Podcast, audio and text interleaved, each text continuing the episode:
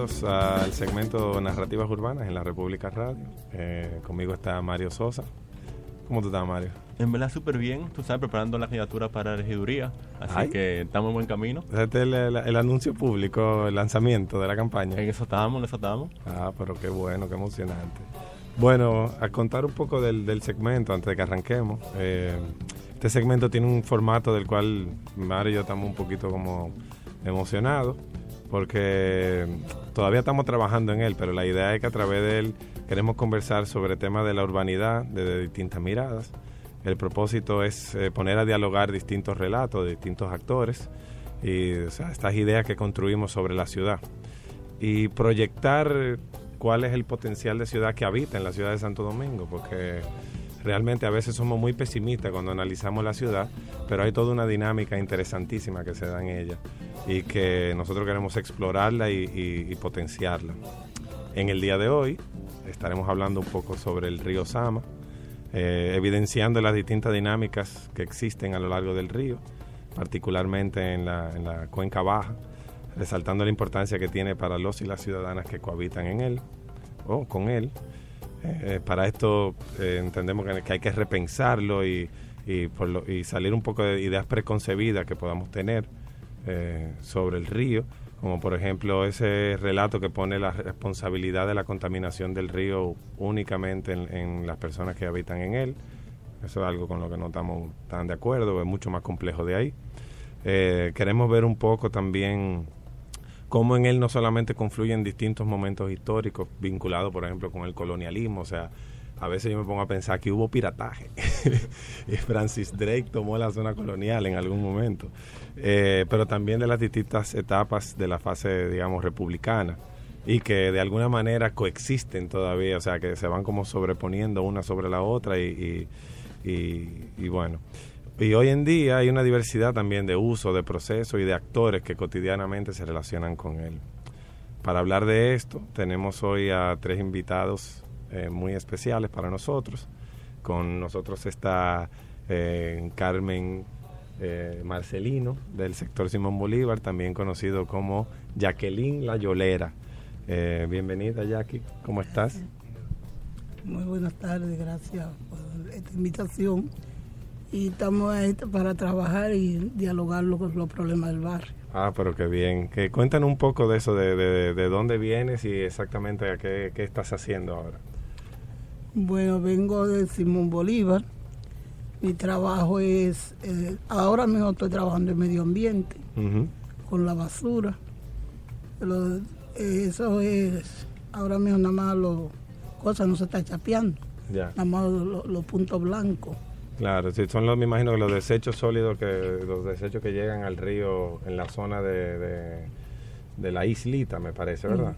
Que es esa donde confluye los Ama Isabela, que hay una, una pequeña isla ahí, ¿no? Este, otra cosa que yo en la semana pasada, fueron una gente, yo le estaba planteando de que pongamos, de a ver si hagamos una brigada fuera del río para recoger todas esas cosas tan... Claro, ir a la, raíz del problema, exacto. y recoger la basura, ponerle un sitio donde el camión pueda llegar a recogerla.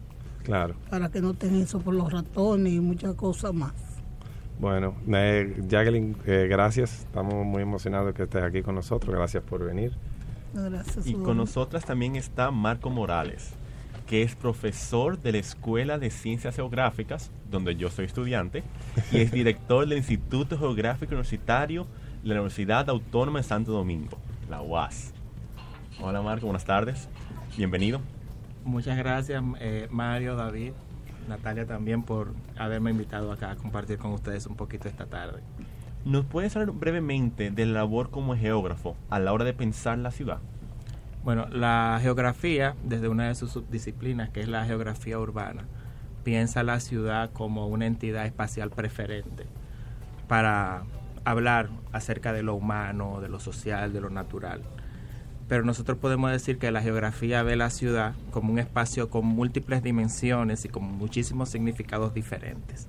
Y podemos hablar de ella quizá no solamente como la ciudad, sino como las ciudades. Claro. Pensando nosotros que la ciudad misma, como nuestra ciudad Santo Domingo, dentro de ella hay varias ciudades y ella misma se expande hacia otros sitios eh, en un esquema de espacialidad.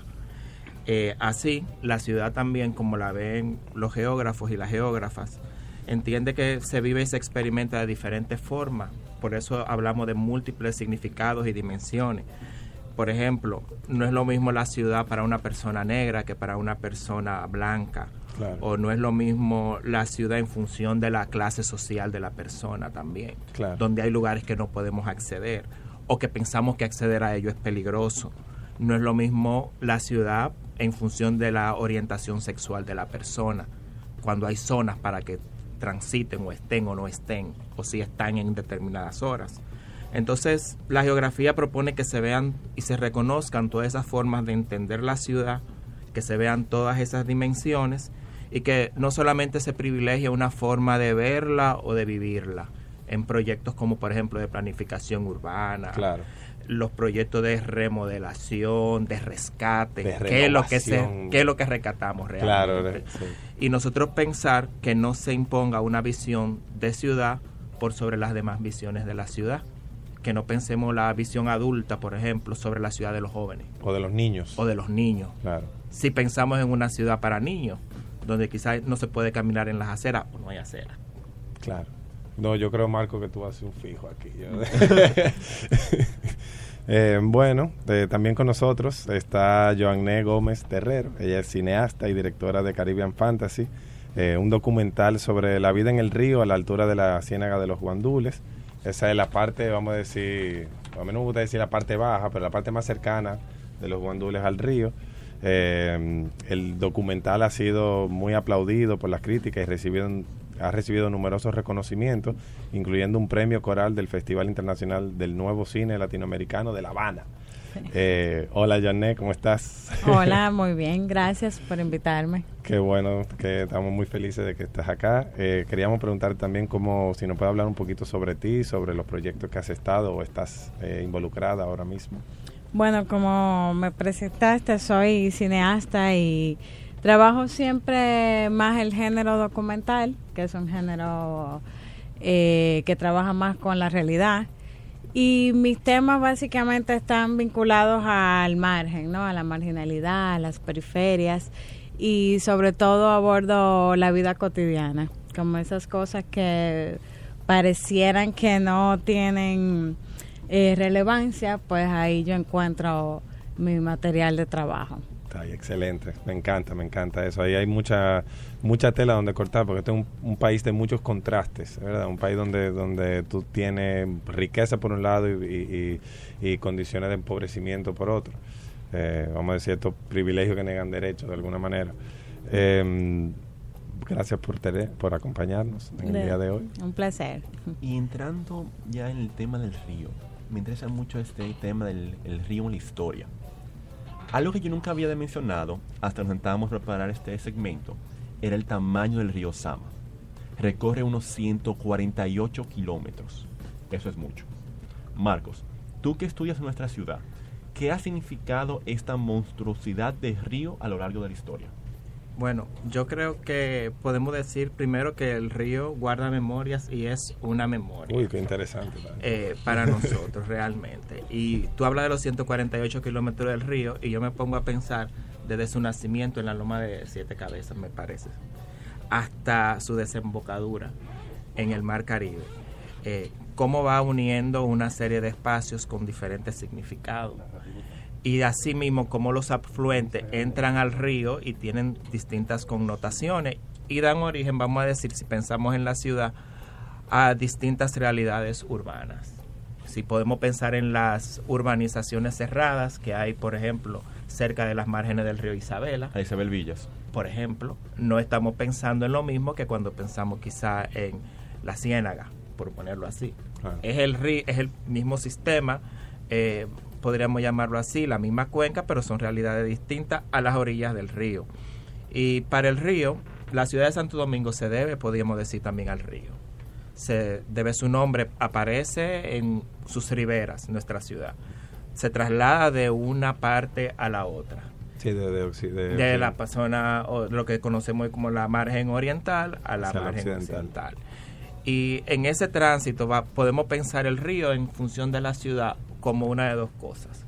O lo podemos pensar como una herida algo que divide, o lo podemos pensar como algo que une o aglutina dos realidades. Y yo pienso que por mucho tiempo el río definía una otredad dentro de nuestra ciudad, cuando nosotros hablábamos de la, del otro lado. ¿Qué significa el otro lado? Vivir del otro lado. ¿A qué nos remite eso? Eh, en ese sentido, el río significa. Pero también si pensamos también en la cuenca baja del río eh, y pensamos en esos discursos que hay sobre él, todo lo que ha acontecido, podemos pensar en una ciudad intramuros que en un principio con quien dialoga es con el río probablemente, no con el mar. Claro. Las, las puertas principales de entrada a la ciudad dan al río. Cierto control le da sobre, sobre cualquier tipo de ataque, la comodidad de entrar. Exactamente. Y eso se genera, esa dinámica se genera a partir del río.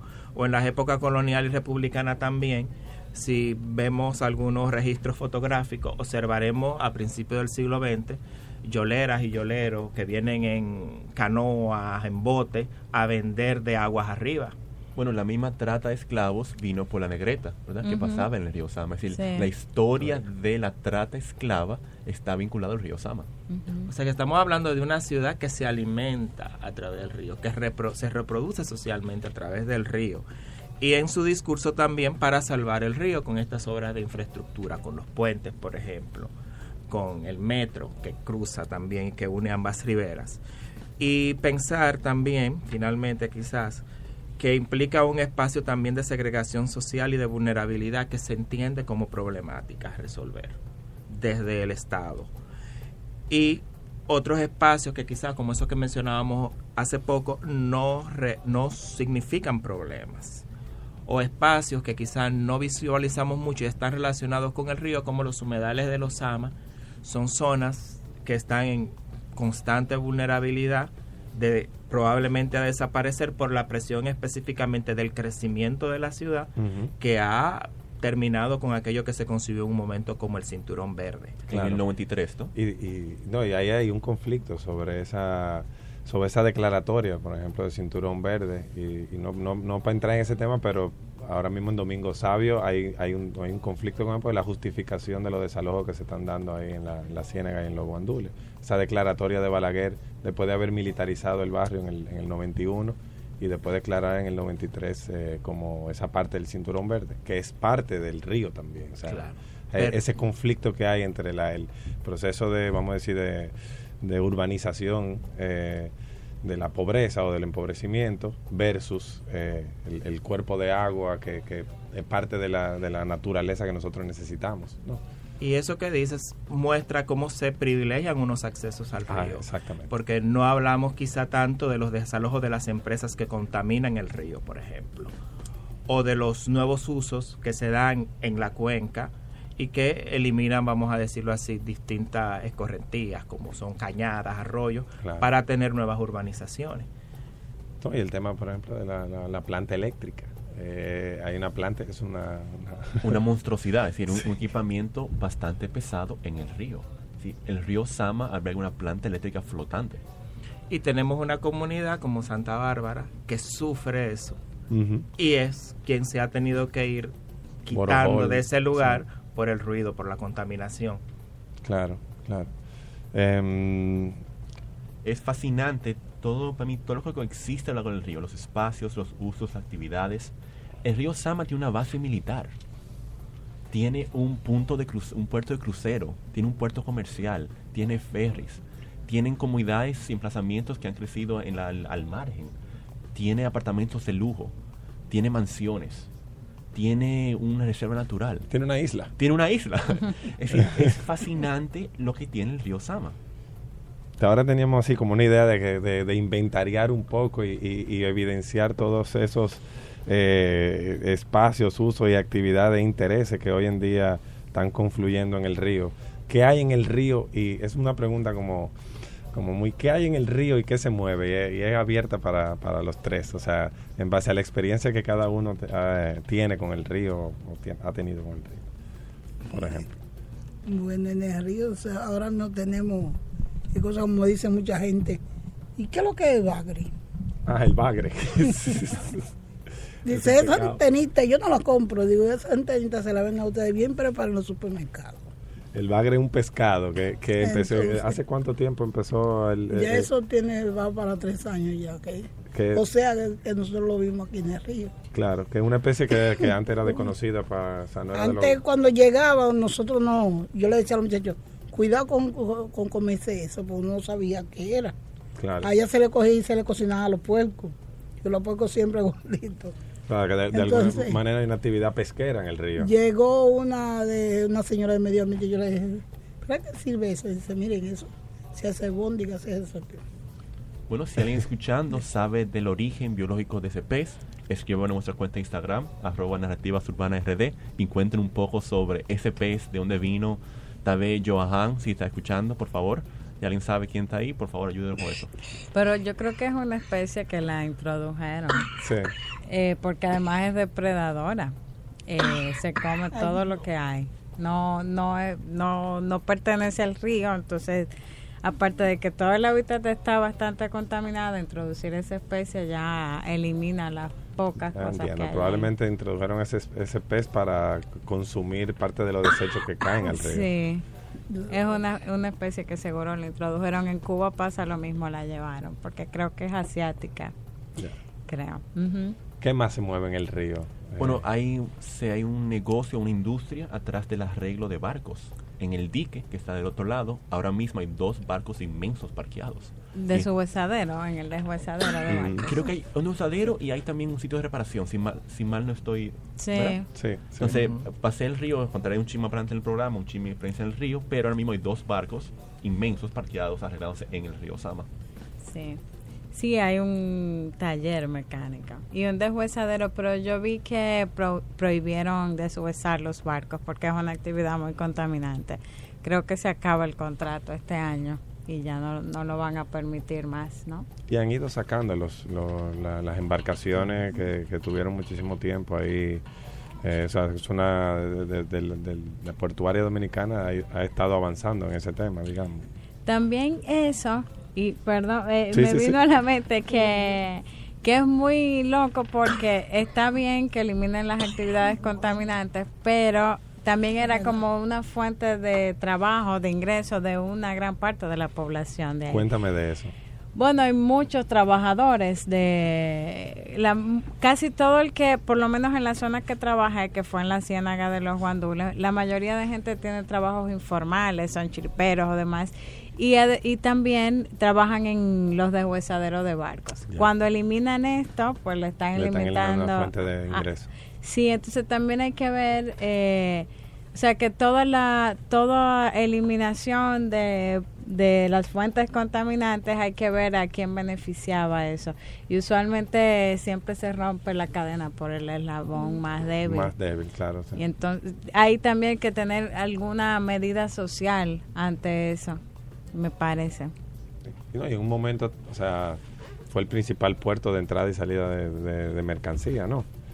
Eh, por, por un lado tuvo Jaina, o sea, primero tuvo el Osama, porque toda la actividad colonial hasta que eh, se trasladó el puerto a, a- a La Habana fue en el Osama y luego más adelante eh, Balaguer convierte el, el Jaina como el principal puerto de la actividad, eh, vamos a decir, económica. Em, bueno, eh, nosotros vamos a ir ahora a, uno, a un corte comercial y enseguida regresamos con la República Radio y el segmento Narrativas Urbanas. Vamos eh, a repensar el río Sama. Eh, recordarle, aquí tenemos a Marco Morales, eh, geógrafo de la, de la Universidad Autónoma de Santo Domingo, a Joanné eh, Gómez Terrero, que es cineasta, y a Jacqueline La Yolera del Simón Bolívar. Eh, Mario tiene una anécdota para nosotros porque hizo una, una bueno, ustedes saben cómo, son, cómo es Mario. Un paseíto urbano. Entonces el paseo urbano de Mario. El río yo lo he cruzado cuántas, cientos de veces entrando y saliendo del distrito. Claro. Pero nunca me, ha me, ha- me había parado a pensar en el río. Para preparar este segmento, yo salí, yo vivo en Gascue, bajé caminando al malecón, era el domingo en la mañana, Un recorrido. un recorrido, pasé, me desayuné en la zona colonial, después me fui, pasé por zona bici, donde Laurita, que me preparó un café, y de ahí me bajé caminando al río Sama. Cuando llego, la primera cosa que me di cuenta es, bueno, que hay equipamiento muy fuerte, hay una, hay una planta eléctrica bastante grande, y voy caminando hasta la Ciénega. Y cuando llego, hay algo que yo nunca había pensado en Santo Domingo. Santo Domingo es una ciudad pesquera. Ahí hay, ya que le encuentro, son como 40 botes pesqueros. ¡Wow! Hay, hay mucho. hay muchos botes pesqueros, no solamente que pescan en el río, pero que También. salen a mar adentro, salen 40 y 50 millas a pescar. Es decir, cuando yo pienso pesquero, yo pienso en Sánchez, yo pienso en, en el sur, pienso en En. Ocoa, ¿verdad? En Agua. Yo no pienso en Santo Domingo. Y Santo Domingo es una ciudad pesquera. Esa fue una primera cosa que más me, mm, me sorprendió. O me hizo repensar, me, me- me hizo repensar. Y es irónico porque aquí lo que más se come es pollo. O sea, se- la gente que viene de fuera siempre dice, pero yo no entiendo cómo que ustedes no comen más pescado, porque ustedes son una isla en el Caribe. O sea, por- está ese imaginario también. Entro a la Ciénega, paso la Casa de la Justicia, paso el parquecito ahí la cancha de basquetbol, El Parque de la Ballena. el Parque de la Ballena, voy a un colmado y pregunto, bueno, yo quiero un yolero que me lleve al río. Y me presentan a Nicolás. Nicolás se ha, se en mi padrino de la Ciénega. Saludos, Y- Nicolás. Hola Nicolás y a mi gente de la Ciénaga, ¿cómo está? Entonces, Nico- estamos en el río, bajamos ya a la orilla y gritamos al otro lado a Bola de Crack que nos preste su embarcación. Entonces, Bola de Crack viene, nos presta su, su yola y Nicolás y yo emprendemos a remo, río arriba. Bola de Crack tiene una profesión muy interesante, tú me dijiste. Bola de Crack me fascina. Él es buzo de pulmón. Es decir, él bucea sin tanque de gas y su, espe- su especialidad aire. Sí, de Gracias. Claro, oxígeno. está complicada, ¿eh? Y él recupera piezas que se caen al río. Es decir, si están reparando un barco En y el- se cayó una pieza que no tuvo que caerse, a él lo llaman y lo contratan para bucear y encontrar esa pieza. Que para mí es fascinante la dinámica de empleo o de, de chiripa que se da a raíz de las actividades que se dan en el río. Cuando estamos subiendo río arriba, y Nicolás, que tiene 51 A años, lo que tú le llamas. Bueno, sí, sigues. que fue un tramo cortito. Pero bueno, pero le, le dimos, le dimos, le dimos. Te contamos ahí a Remo. eh, lo que más me impactó fue mi distancia social del río. Es decir, yo llegué al río caminando desde mi casa. Entonces, en términos de distancia física, es bastante cerca. Sin embargo, cuando yo estaba en el río, sentí que había una lejanía tan y tan y tan grande que no lo pensé como mi Santo Domingo. ¿Verdad? Claro, desde mi subjetividad, desde mi privilegio, desde mi cotidianidad. Pero eso me, me hizo repensar mucho lo que Marco propuso hoy, ¿verdad? Esa otra edad y el río pensándolo de otra manera. No, sí, in- interesante. Y pensar, eh, o sea, que esto viene de un proceso histórico. Eh, la, la situación de lo que tú dices, o sea, esa división, esa otredad se ha dado de alguna manera por, por, una ausencia del Estado en atender una situación eh, que se ha salido de las manos. O sea, cuando pensamos en el Distrito Nacional, por ejemplo, alrededor de 240 mil personas viven en zonas de riesgo o en zonas vulnerables. Y no hay una política clara eh, en ese sentido. Em, Jackie, eh, ahora estamos, estamos contigo. Yo estoy muy interesado en lo, en lo que en lo que tú haces. Tú sabes, en los últimos años me ha tocado trabajar eh, con las organizaciones comunitarias de algunos de, los barrios de la circunscripción número 3 y conocer la realidad que viven algunos de estos sectores que hacen vida con el río. Eh, o sea, me, me ha impactado mucho saber su historia, saber sus procesos de lucha y reconocer que como sociedad históricamente hemos fallado a un sector muy amplio de la población.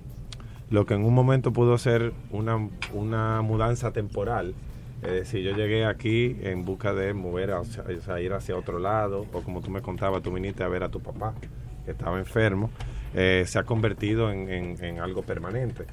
Em, entonces, en ese sentido, ¿cuáles son, en, el caso tuyo, de tu historia de vida, cuáles son las dificultades a las que te has tenido que enfrentar, relacionadas, por ejemplo, con el río y, y tu lugar donde vives, en qué parte de, de Simón Bolívar y eso? Cuéntanos un poco de, de Bueno. tu experiencia. Pues yo tengo ya 30 años viviendo en ese pedacito ahí. Y ahí me conoce todo el mundo. Y yo he cruzado gente de Simón Bolívar para los tres brazos. Porque ese paso de yo la de ahí siempre. Me dicen la gente, pero ti no te da cosa que ven un tigre eso. Digo, no, a mí me respeta todo el mundo. Porque lo primero que pongo en mi cara, que cualquiera dice, ay, pero esta mujer sí es". y siempre con mi respeto, mi doña esto, venga doña para que me cruce allí, venga para que me cruce aquí.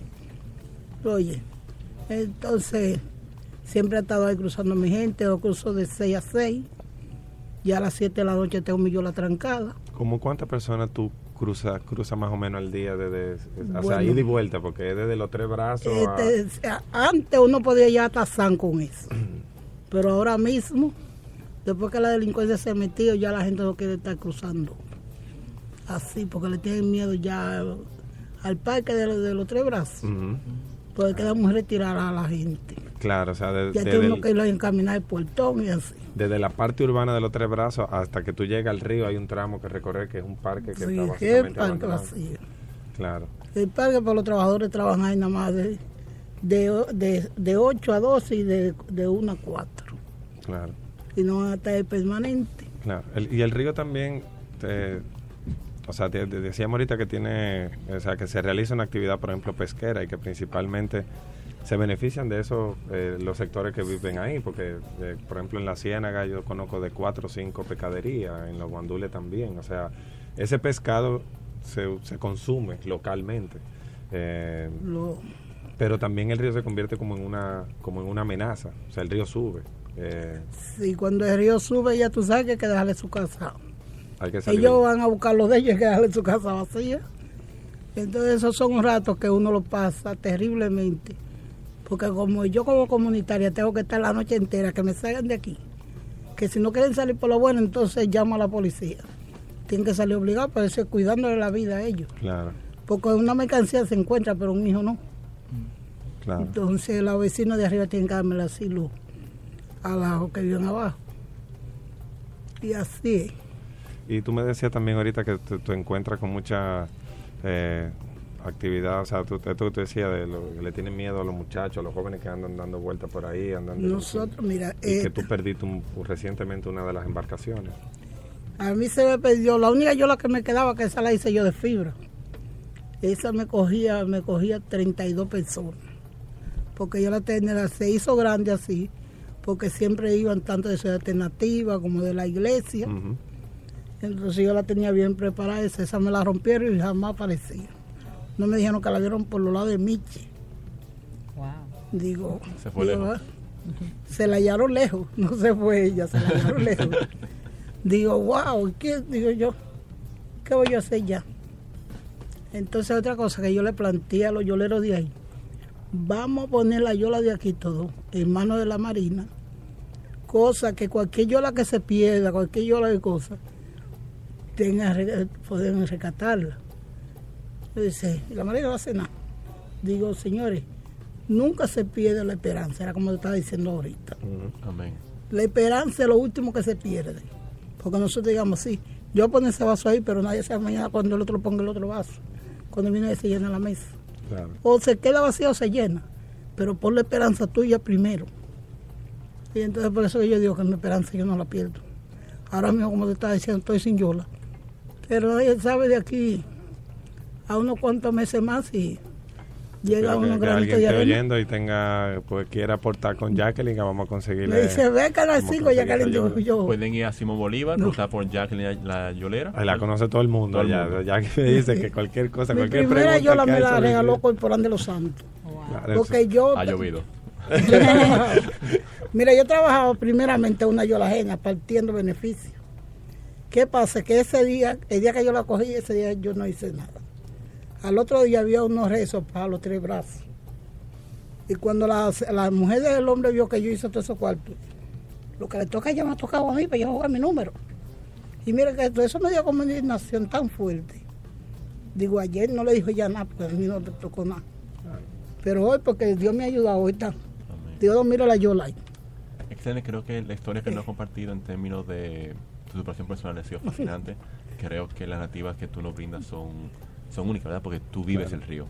Si bien Ya. muchos de nosotros en esa mesa vemos el río, otra vez no hemos tenido cotidianidad, el río es tu cotidianidad y para nosotros es fascinante. Pero y hablando, mira. y por hablando un chin sobre la, la parte fascinante del río, que un chin a Joanne. Tu comentario me fascinó. Creo que cuando Es me, hermoso. cuando me preguntan sobre el cine dominicano, yo menciono eso. En verdad es como sí, es otra cosa. Entonces, me atrevo a decir que el documental Caribbean Fantasy, que por cierto está en, en Cinema Boreal, en Mamey, ¿no? Bueno, ya estuvo presentándose hasta enero, sí, diciembre, y, pero ya. volverá, ya. esperamos que vuelva pronto. Pero para quien quiere verlo, puede estar atento al Instagram de, Joan, de Joanet para buscarlo. Y sabemos que hay, para mí hay tres personajes principales. Rudy, Altagracia y el río Sama. El río es un lugar donde coexisten un, el un deshuesadero de un barco, una movilidad cotidiana remo, donde niños se lanzan a nadar al río. En sus orillas las comunidades han construido lugares de ocio y hasta se crían chivos, puercos y gallinas. Joané, ¿nos puedes hablar un poco de tu relación con el río Sama? Bueno, me identifico ahorita con lo que decías de, de que hay una distancia social cuando bajas al río y comienzas a entender tu entendí un poco mis privilegios en ese momento. Eh, fue una relación que construí a, a, partir del 2015 que nunca había visitado el río y comencé a visitarlo y conocí a Rudy, que es un yolero. Eh, y bueno, con Rudy comenzamos a trabajar, a, pensar un poco en construir una película, sobre todo porque en él converge, había una especie de convergencia de las dos orillas. Eh, y también yo quería trabajar el río y, entendí que era una metáfora, ¿no? Trabajar con este hombre que se pasa todo el día ahí y que además transporta a la gente de las dos orillas, de alguna manera conecta. Eh, y realmente también una de las cosas que más eh, me parecieron terribles con, es que el agua, o sea, el río, que es agua, eh, está tan contaminado y tiene que ver mucho con ese descuido que tenemos. O sea, descuidamos mucho nuestra, descuidamos la ciudad, pero también descuidamos esa fuente de agua increíble y yo sigo todavía sin entender por qué está en esas condiciones el río. Y no, es solamente... Mm, eh, por la gente que habita allí, sino por el, hay una, un descuido estatal, hay empresas que contaminan, hay actividades contaminantes.